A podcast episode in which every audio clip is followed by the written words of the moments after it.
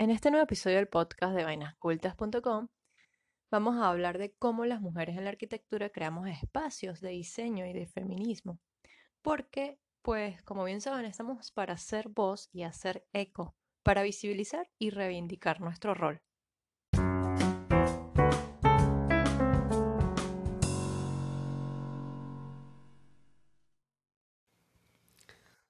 Hola a todos, bienvenidos a un nuevo episodio del podcast vainascultas.com. Un episodio que queremos sea inclusivo.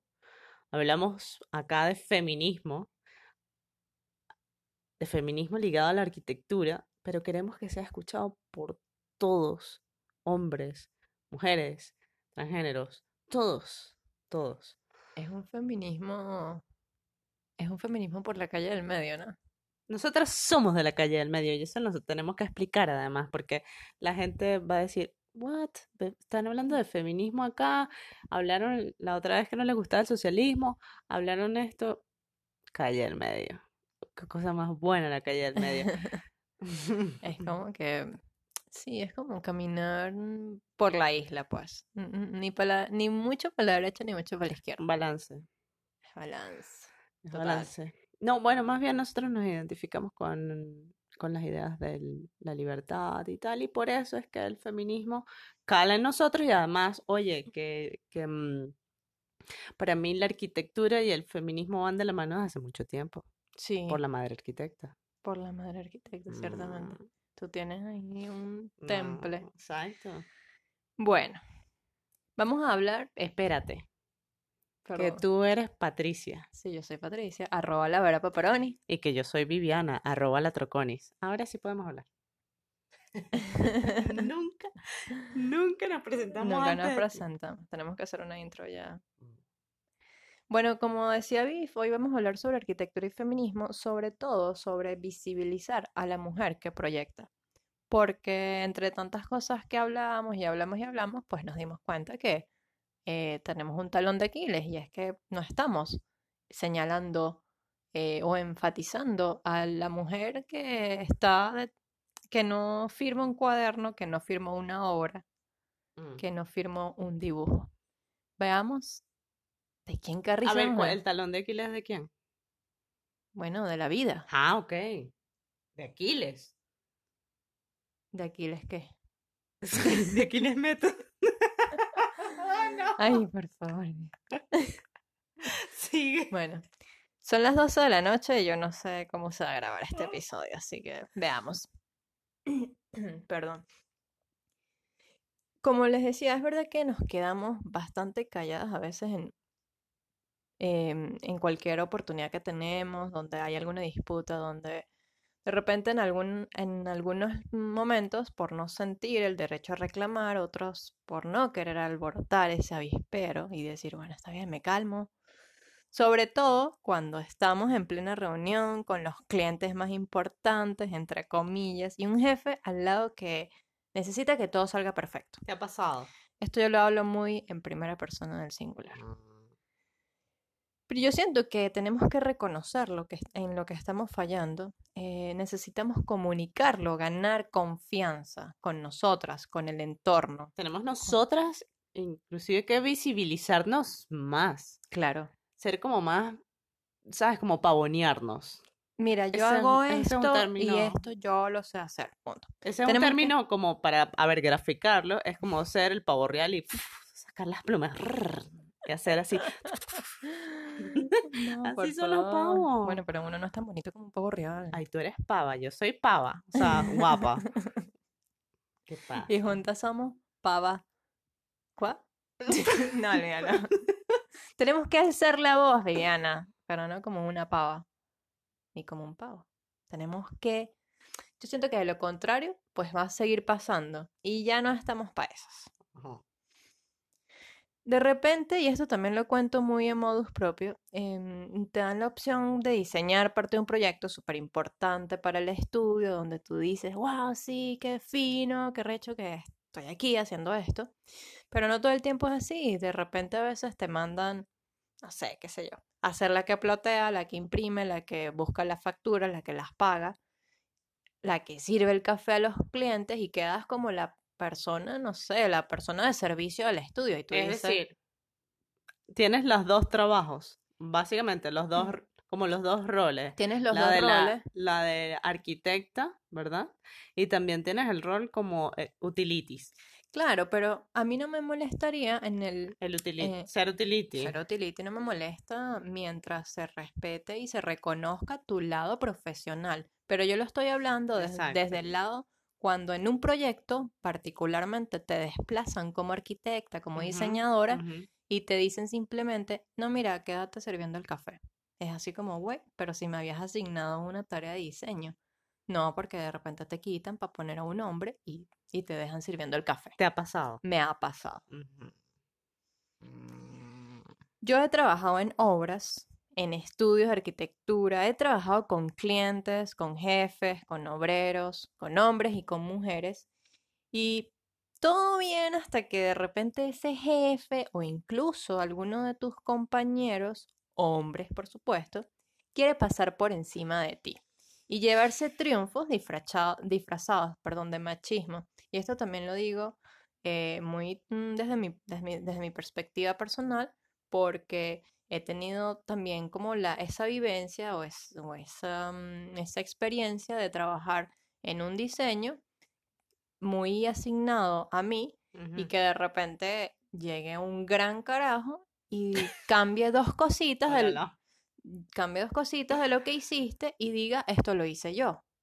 ¿Sabes? Sí. O sea, vale, ahí hay un poco de egocentrismo, de narcisismo, pero para mí también mucho machismo porque además al jefe le interesa que el cliente vea que el proyecto, que el diseño, que esa propuesta le hizo un hombre. Cuando estamos hablando de clientes hombres, Pero qué necedad. no, es una necedad, o sea, es horrible. Yo la verdad digo, yo paso de esto, no, no, no me gusta. Entonces, bueno, nos vamos a Pero dic- ya va, ¿qué pasa? ¿Qué pasa? ¿La arquitectura, si es diseñada por una mujer, es blandengue o qué? ¿Se cae o qué? Yo creo ¿Ah? que, yo creo que los falos piensan eso. Sí, yo creo que es una cuestión fálica, ¿sabes? Como el edificio, el edificio es un falo, El edificio es un falo. ¿bien? Y hay un falocentrismo duro, Sí, mental. Sí, y, y te digo que, que todavía existe, o sea, no es una cuestión de cuando empezó la arquitectura. Y hay negociaciones fálicas además. Sí, eso es horrible. o Eso es, ese es, como, ay. Bueno, vamos a definir qué es machismo. Vámonos al diccionario.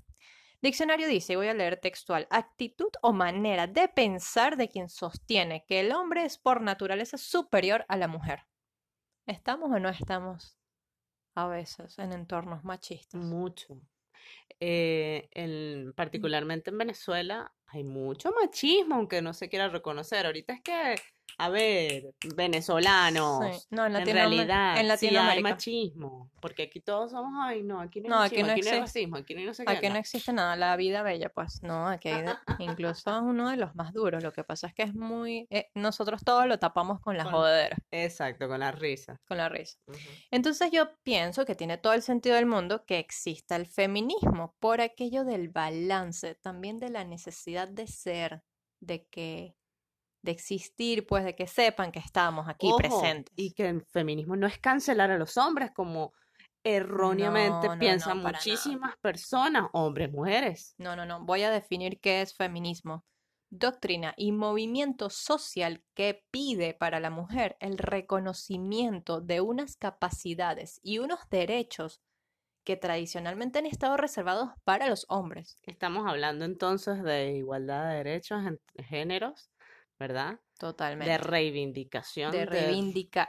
sí, exacto, Estamos del, diciendo como, del "Epa, rol de la mujer en la sociedad, en la economía, en, en la producción, el en el- desarrollo, en en la vida, en la vida, vida. en todo. Y, y además que haya equidad, ese es un concepto muy bonito. A mí me gusta que además, como tú lo dices, equidad. Equidad. Porque la igualdad es que todo el mundo por igual. No, yo ya no creo en la igualdad.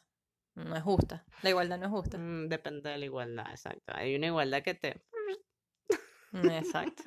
Pero la, ica- la La equidad, equidad. la Sí. equidad le da, digamos, las opciones, las herramientas para aquellos que están más desfavorecidos de poder ponerse, Alcanzar. sí, exacto, poder alcanzar aquellas eh, mejoras eh, Claro, en su calidad de vida. Y entonces, evidentemente, las mujeres necesitamos equidad.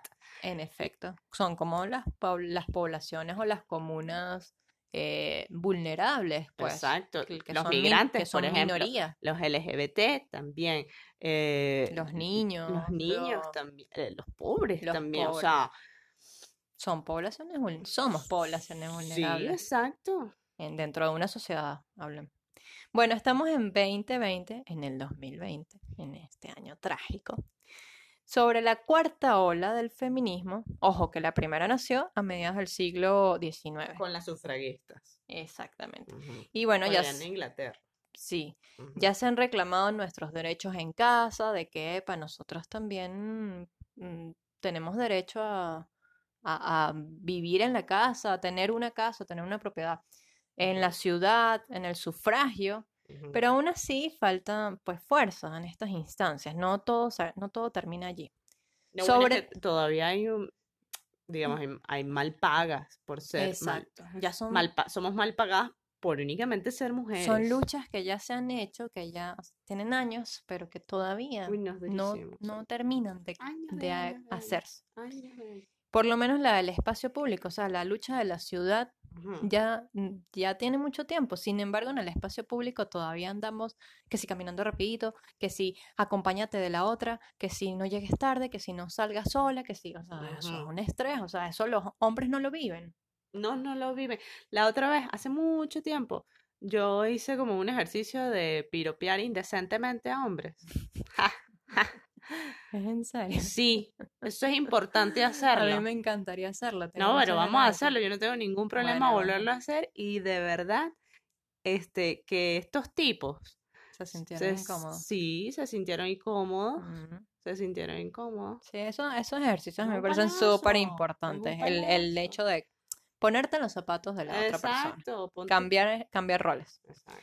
Bueno, como estamos en la cuarta ola, que es mm, la ola del reconocimiento, de los méritos, del talento, aquí en Vainas Cultas estamos apostando por difundir contenido inclusivo y de calidad Eso desde un primer momento. desde siempre, sí. Pero sobre todo reforzando la idea de que sea, que- de que este contenido sea creado por mujeres. Sí, a ver, que, que queremos que hayan voces femeninas, además de las nuestras, que nosotras somos súper voces femeninas. Sí, Y bravo. estas voces que... No, sí. eh, que expliquen el diseño y la arquitectura, ¿verdad? Pero además eh, eh, hablar sobre historias, ¿verdad? sobre sus experiencias, Sí, exacto. porque no todo No, pre- no es- precisamente experiencias de vulnerabilidad o lo que sea, No, no, no, sino no. sus experiencias como, como profesionales. Y el rol que han cumplido Porque también. eso es visibilizarnos. Exacto. ¿Qué es lo que no nos parece justo que tantas, tantas mujeres hayan sido invisibilizadas, Sí, es como un, es como, es como un silenciadas? Es de- como son violentadas. Sí. Hemos sido violentadas porque yo me incluyo. Bueno, Mm. y todo esto pasa por el afán. un, un momento de silencio. Sí, perdón. Todo esto pasa por el afán de que la mujer se queda en casa cocinando, cuidando los chamos, lavando la ropa. O sea, porque ha- hay muchos hombres que piensan que esos son nuestros roles en la vida. Ay, no. O sea, allá quien lo escoja, yo, yo no juzgo, pues si una mujer quiere hacer eso, Claro. perfecto. Hay Sí. gente que escoge ser ama de casa y ser mamá. Y que es un muy- Es oficio un oficio, además, es muy el- mal pagado, totalmente Mm. menospreciado. horrible. Pero, vale, si tú lo escogiste, perfecto. Hay hombres que también lo escogen. Hay hombres que lo escogen. Ajá, perfecto. Pero el tema es que no todas nacimos para eso. Exactamente. Y el machismo tiene ese pensamiento reduccionista de que es así, no, de mi que es amor. así, de que la mujer le tiene que calentar la No, comidita, No, lavarle el platico. no, no, no. Epa, las mujeres también estudiamos, investigamos, solucionamos, hacemos proyectos, Uy, eso es sabrosísimo. Y hasta dirigimos obras de construcción, que ahí mm, tienen un cable Pelado. pelado los hombres. Ujú. Bueno, mir, yo en Argentina me encontré con millones de puestos laborales como eh, jefe Mm. o director de obra, Mm, todos hombres. Hombres, qué hombres, hombre. hombres. Hombre. Yo llegué a trabajar en una obra, o sea, en, en reformas en, en Argentina, Pero bueno, casualmente mi jefa era mujer y ella como que quería siempre trabajar con mujeres. Entonces, bueno, es como, ¿sabes? La, la parte, Y que la tú- otra parte de la moneda. Y que tú previamente habías estado en obra así full time en Caracas. En Caracas, Cero. con una, una tribu de obreros, todos Ahí cero rollo. hombres, con jefe hombre, otra jefa mujer, que era mi tía. Cero rollo, cero rollo, la verdad que sí. Yo con los obreros, los obreros, yo me llevo muy bien. Me llevo mejor con los obreros que con los niños. Ah, ok, vamos. Fíjate. Bueno, vamos a tener obreros. Vamos a tener obreros. No, pero a veces no me hacen tanto caso, es verdad. Y bueno, y otra cosa es lo- es la cuestión de los renders. O sea, n- siempre piensan que los renders es una cuestión fálica. ¿Cómo? ¿En Mm, serio? Sí, no sé. Los renders solamente los hacen hombres. A mon avis, o sea, según lo que yo vi, Ajá. sí. O sea, todos los puestos laborales ¿Qué? renderista, hombre. What's- What the qué fuck, man? O sea, una mujer no puede renderizar. Tú no sé. sabes que a mí en una, En mi estudio también me pasó eso. en una oportunidad, bueno, tú lo sabes, pero yo mm, digo, ay, tú sabes que en una oportunidad que a mí mm, eh, me llamaron para hacer unas fulanas plazas mm, sostenibles en la ciudad de Buenos Aires. Me acuerdo como si fuese Oh, ayer. miércoles. Qué duro eso. Bueno, que yo fui y El tal. guayabo de.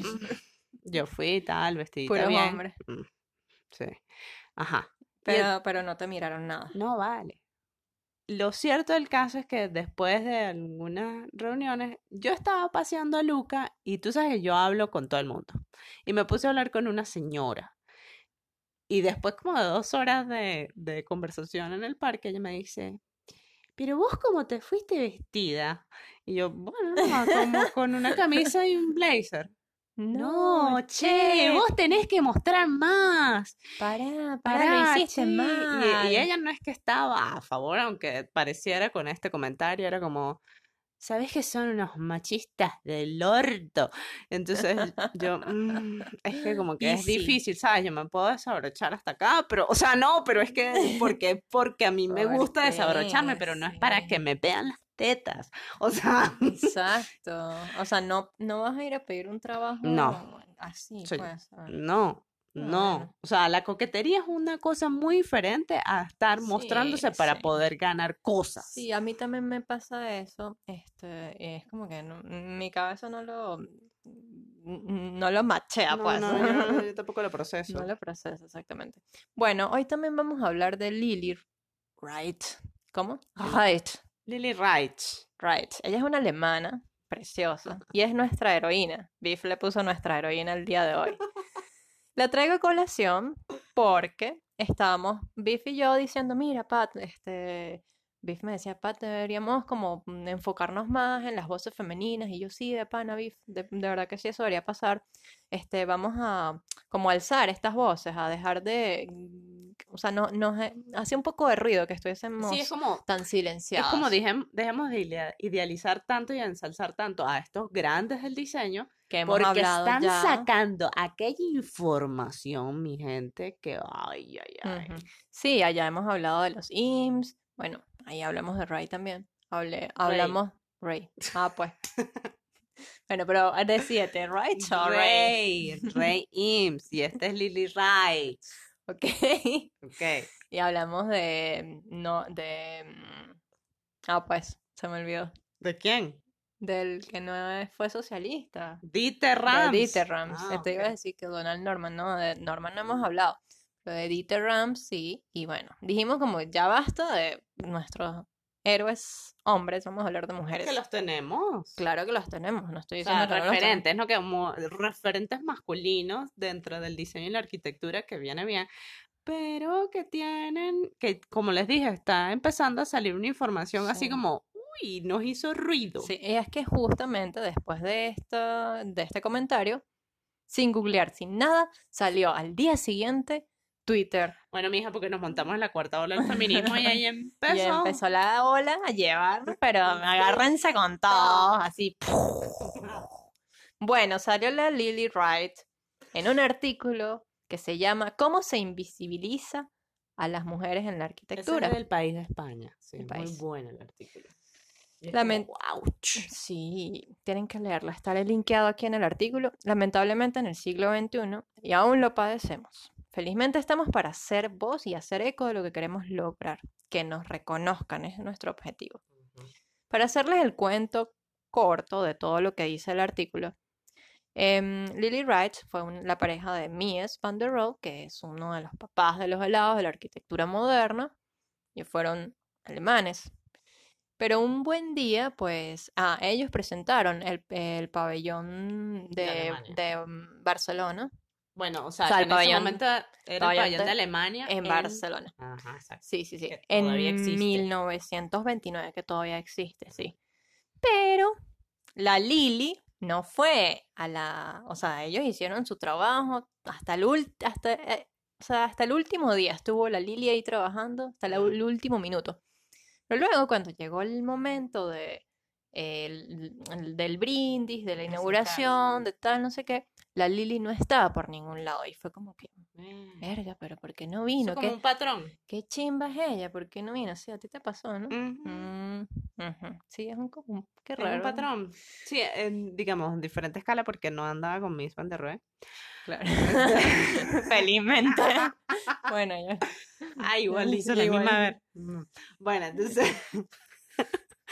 Pero era un, un evento de gastronomía, porque yo an- anduve en esa área, por eso es que yo ando, por eso es que el food design y food tal. design. mm. Y se supone que, bueno, éramos un equipo, dos personas, hombre, mujer. Y no, Y no, cancelada. cancelado. Todo eso era, toda esa escena fue de hombres, o sea, los protagonistas Los fueron hombres. ¿Saben qué? Yo hice la señal de costumbre. ¿Sabes qué? Suena así. Ajá. Y me fui por la Sí. indignación. Entonces, ese patrón de, de indignación que tú has hecho un trabajo y que no te toman en cuenta para nada. Y que muy posiblemente tu pareja se hace como el loco y dice, no, no, pero es que son una casa, que son así, que... ta-". No, me suena Sí, aquí sí, un... sí. "Mm", Sí, Este, eso le pasó a Lili Eso le pasó a. Lili. Yo estoy súper segura y aún más después de lo que tú me cuentas que te pasó. Mm, No lo dudo que ella vería algo que le indignó. Ya mm. no fue. Y no fue tanto el que no fue, sino que a partir de ese día, el pabellón de Mies. Y el pabellón de Mies para allá y el pabellón de Mies para acá. ¿De Ganó- Mies? De Mies. y las Ganó- sillas, ey, ganó las premios sillas. y La silla todo. Barcelona. Las sillas Barcelona, que son tan reconocidas, Reconocidas. esas fueron supuestamente absolutamente de Lili. Yo no lo dudo porque ella, Diseñadas por ella. diseñadas por Pero son ella, la silla Barcelona de Miss son Van der las sillas de Mies, exacto. Y es que, bueno, cuando ellos se separan, que Mm. Mies se va a Estados Unidos y triunfa y la Lili se queda en La Alemania. deja. La dejó porque vino la guerra mundial y mire, chao, Nosotros ya me estamos voy. aquí como unas gotorras, así como, no puede ser que Mila haya No hecho eso no y puede ser. se fue y dijo que todo lo que habían hecho los dos era él. Solamente él. Obviamente él triunfó porque con manso portafolio que tenía el carajito. manso portafolio. Manso es grande, pero en, en los Andes. Entonces, Mira, pero, que- pero que ya no va. triunfar. Lo que pasa es que reventó la guerra, ¿cierto? Sí, y ella se queda en Alemania. Y queda como, recogió toda la información. Esa información está en el MoMA. Porque ella dijo, a mí no me van a joder, yo voy a dejar esta vaina donde está firmada por mí, donde está mi trazo. Y por eso es que hoy en día, pleno siglo XXI, año 2018, Ujú, eh, la institución de mm, Mies Miss, van der Rohe dice, epa, Ya va. aquí no hay- todo es de Mies, aquí hay algo de Lili también. Entonces ellos Óyeme, tienen como vergüenza, es lo que yo siento. Fíjate que ese es otro patrón que yo veo, que la mujer dice, así es la cosa. Se pone así, ¿no? Con las manos en la cintura. Con la mano en la cintura, Así como una cosa. doña. No, mijo. O sea, yo trabajé también. ¿Sabes qué? Yo voy a publicar Yo esto. voy a publicar. ¿Y qué hizo Biff? Publicó Publiqué en las en las en el encuentro in- eh, latinoamericano de Food Design. nada más y nada menos. Yo no le dije al hombre. no fue el MoMA, yo- pero yo no le dije pero- nada al hombre, pero Mm, de momento que yo sepa, el único proyecto de Venezuela en el encuentro latinoamericano de Food Design es el que yo desarrollé. El que hizo la BIF. Sí, listo. Así que eso ya se sabe y Ya lo estamos está diciendo publicado. aquí de nuevo, señoras. Otro patrón. Eso lo hizo también Ray Eames. Perdón, Ray Ray, Eames. Eames. Lo hizo Ray, lo hizo Lily y la BIF. Bueno, pero es que ellos, este, a ver. Ya, perdón. Me quedé con el y la pif. Y la pif. Y bueno, quién sabe con cuántos más nos, nos pasa eh, cuando mencionamos, por ejemplo, Le ay, que esto es de Corbusier, ay, que esto es de Charles Himes, ay, que esto es de Álvaro Alto o de Robert Venturi.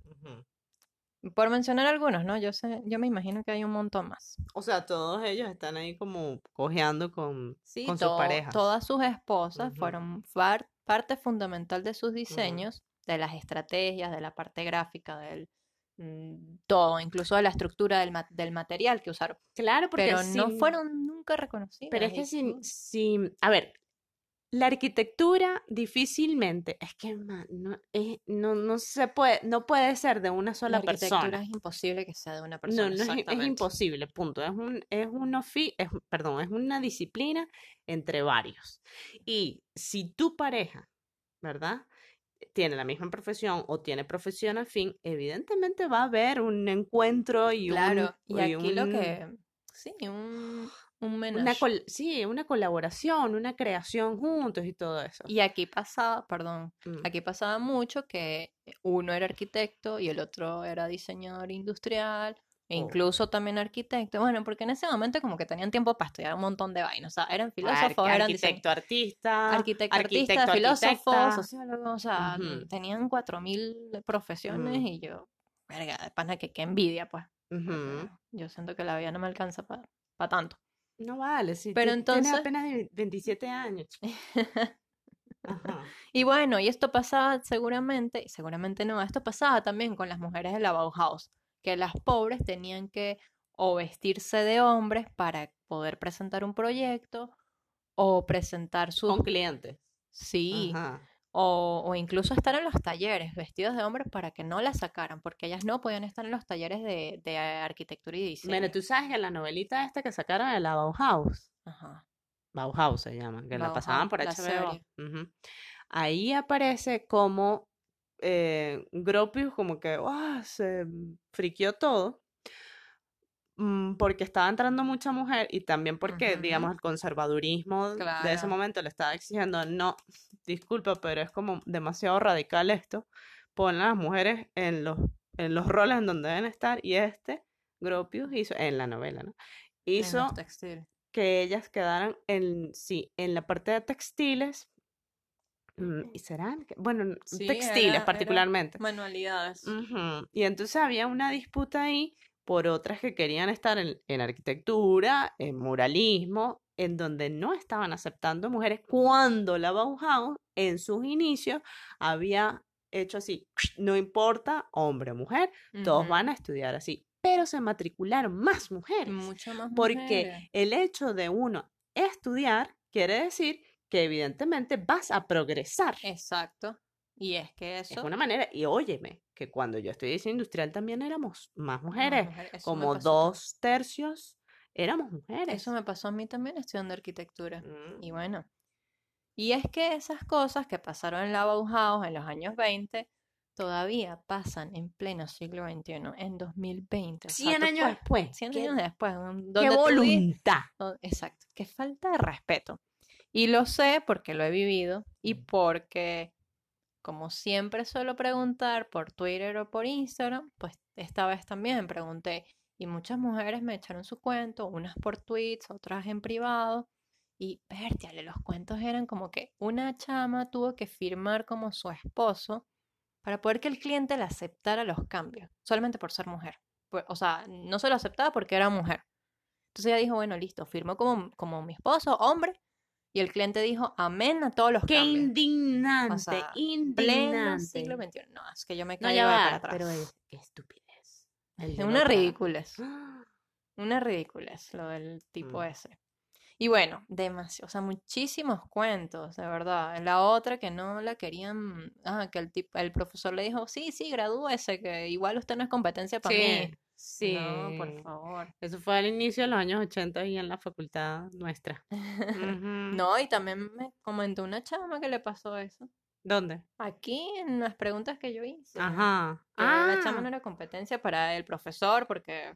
Ah, o sea, recientemente, recientemente también, pues. Sí. Mm. Y bueno, yo, vale, me preguntan como, me preguntan como en todos estos entornos, y en el premio Pritzker, mm, ¿acaso no pasa eso? Que Ajá, además es el el- premio, eh, digamos, el, el Oscar de la arquitectura. Porque, a Eso- ver, eso Oscar te es... quería preguntar. El Oscar es súper reconocido, quizás el Pritzker no, lo, no, se, no se conozca tanto, pero es importantísimo. El Pritzker tiene desde el set- 1979 dándose una vez al año y apenas este año lo gana por tercera vez una mujer que fue al, al mismo tiempo fue una pareja de mujeres. ujú. Y tú dices, óyeme, O sea, son solamente han, han ganado tres mujeres. cuatro, o sea, porque este año ganaron dos, Ah, verdad, verdad. que eran... En tres oportunidades en ganan tres mujeres, oportunidades. cuatro tienen ellas. Ya va. ¿Y cuántos hombres desde el 79? Desde el 79 al 2020. Ay, no, o sea, qué inmamables. O sea, es como un por ciento para las mujeres, porque bueno, para que no se quejen. Bueno, pero Ay, yo, yo estoy que- mole- o sea, yo estoy fastidiada. yo esto. estoy revisando la literatura de diseño industrial Ajá. Y me topé en este libro de diseño industrial de la A a la Z, de Taschen, Ajá.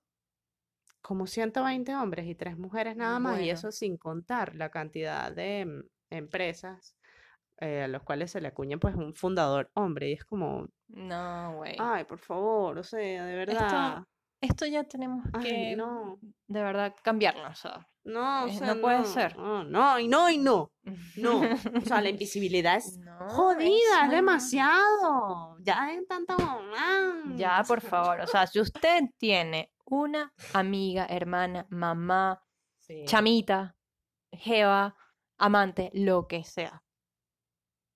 Arquitecta, diseñadora y cualquier otra profesión, además, porque estamos, claro, estamos hablando de arquitectura y diseño porque hablamos con propiedad desde nuestras disciplinas, desde nuestras experiencias personales, pero yo estoy segura que esto pasa en todas las profesiones. Ajá. O sea, a mí no me vengas a joder.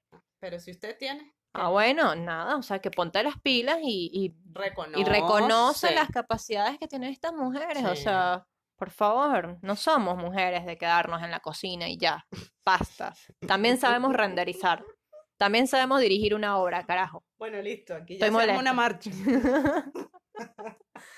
Mira, que leí también la historia de Dennis Scott, que es la... mm, mm, Fue, fue la esposa de Robert Venturi. Robert Venturi ya murió en el 2018. Otro arquitecto. eh, fue un arquitecto ur- urbanista y Dennis todavía sigue viva. Y a ver, que ellos dos trabajaron toda la vida juntos, pero quien ganó el Pritzker fue Robert Venturi. ¿Por qué? Ah, a ella también le pasó lo mismo. Ella, Sí. ella no fue a recibir el premio. Ah, el patrón. El patrón, exactamente. Entonces, claro, ella ahorita abrió unas firmas para que la gente reconociera que el Pritzker es de ella también. Porque ella dijo, yo no me muero sin mi Pritzker.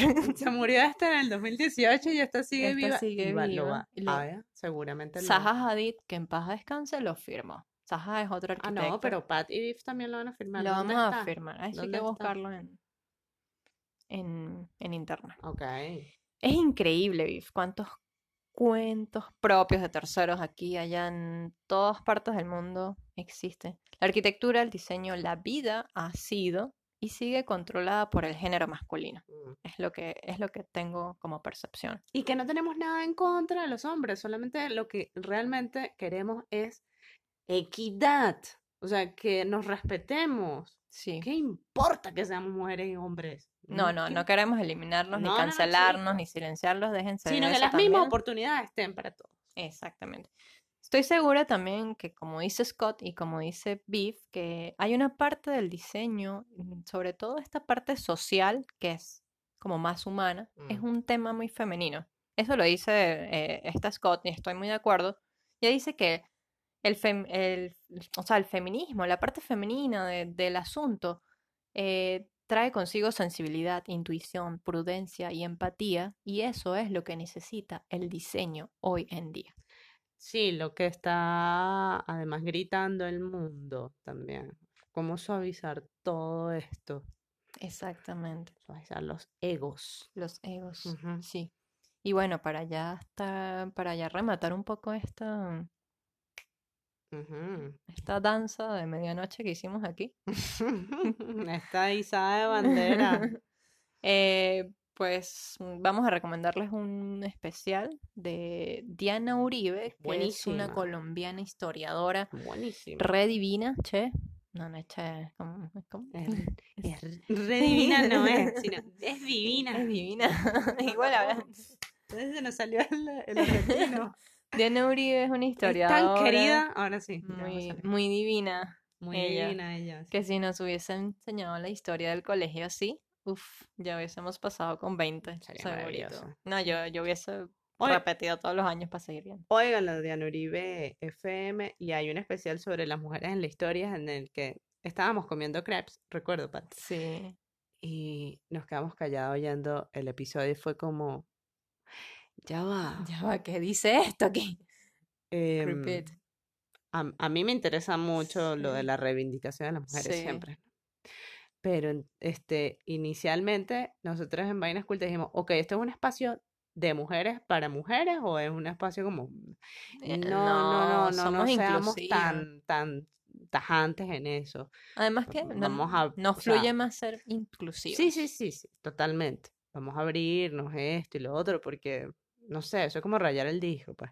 Pero entonces lo que, lo que mm, nos hizo fue como reevaluar mm, nuestro propósito en Vainas Cultas y decir, seguimos siendo inc- inclusivos, hablarle a todos aquellos eh, que les interese, que les dé piquiñas y curiosidad, eh, pero mm, como enfatizar más en el término, en, en- en los temas de reivindicación y visibilización de la mujer en los entornos del diseño y de la arquitectura. Exacto. Que hay muchísimos, como ya se dieron Claro, cuenta. además que Y evidentemente es un beneficio para nosotras, contra por porque ha sido supuesto, fuerte. por supuesto. Mm.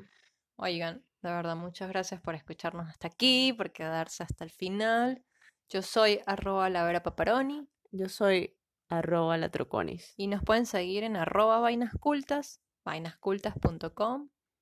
Y nada, por favor, compartan este episodio si les gustó, que seguramente hay alguien más que va a apreciar Sí, escucharlo. sí, sí, sí.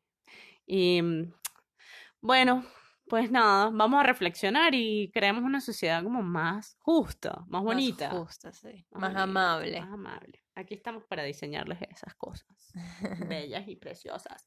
Chao. Que estén bien. Saluditos.